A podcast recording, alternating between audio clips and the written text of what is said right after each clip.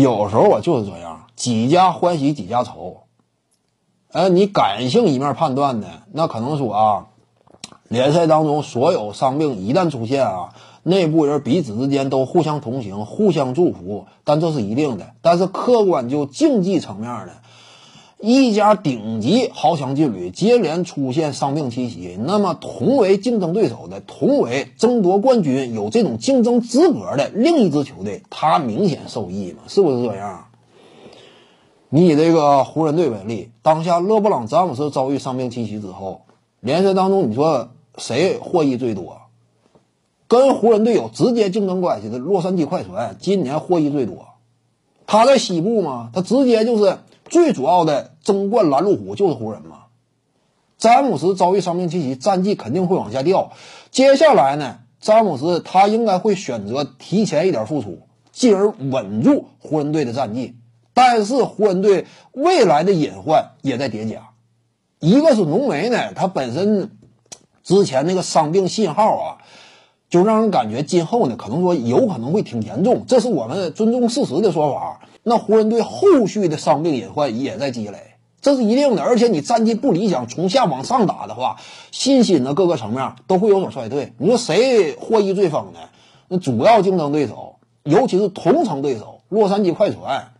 他直接获益者，再有一方面是谁获益最丰呢？潜在最有可能冲出东部的球队，哈登领军的这个篮网，他也是获益最丰。因为篮网属于什么样的一种队伍呢？凯文杜兰特保持健康的情况之下，这支球队近乎于无解。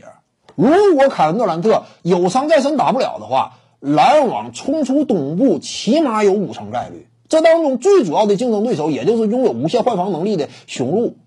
七六人呢，可能说也吃点力，但是篮网他还是总体判断竞争实力绝对不输的，就是跟哪怕强敌相较量，没有杜兰特，基本能做到五成胜率。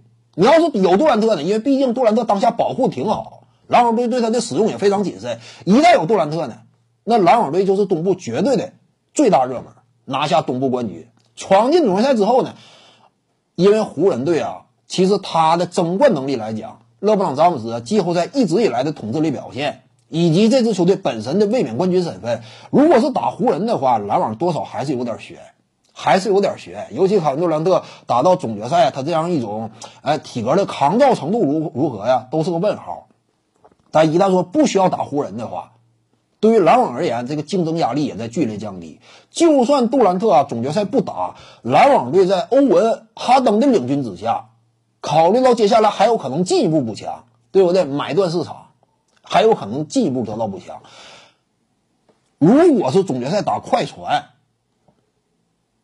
篮网打快船的话，没有杜兰特，篮网胜率啊也能维持到四到五成左右，他不至于说占据领先。但我基本上我硬拼的话，一旦说我打出一点意外，我打出一定的声势层面，哎，碾压对手的这样一种精神表现，或许我也能够拿下总冠军。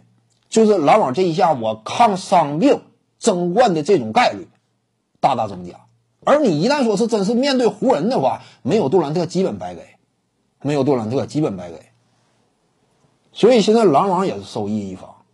就是东西部一个快船一个篮网，他俩的争冠前景都相对明朗了，这就没有办法。联赛当中就那么几支主要的争冠队伍，尤其是卫冕冠军，这是就是实事求是。我们也不希望这种事儿发生，我们也希望湖人队啊接下来打得好，接下来打得好。但是毕竟出现了伤病，其他球队呢，他这个争冠前景啊就明朗了点儿。徐静宇的八堂表达课在喜马拉雅平台已经同步上线了，在专辑页面下您就可以找到他了。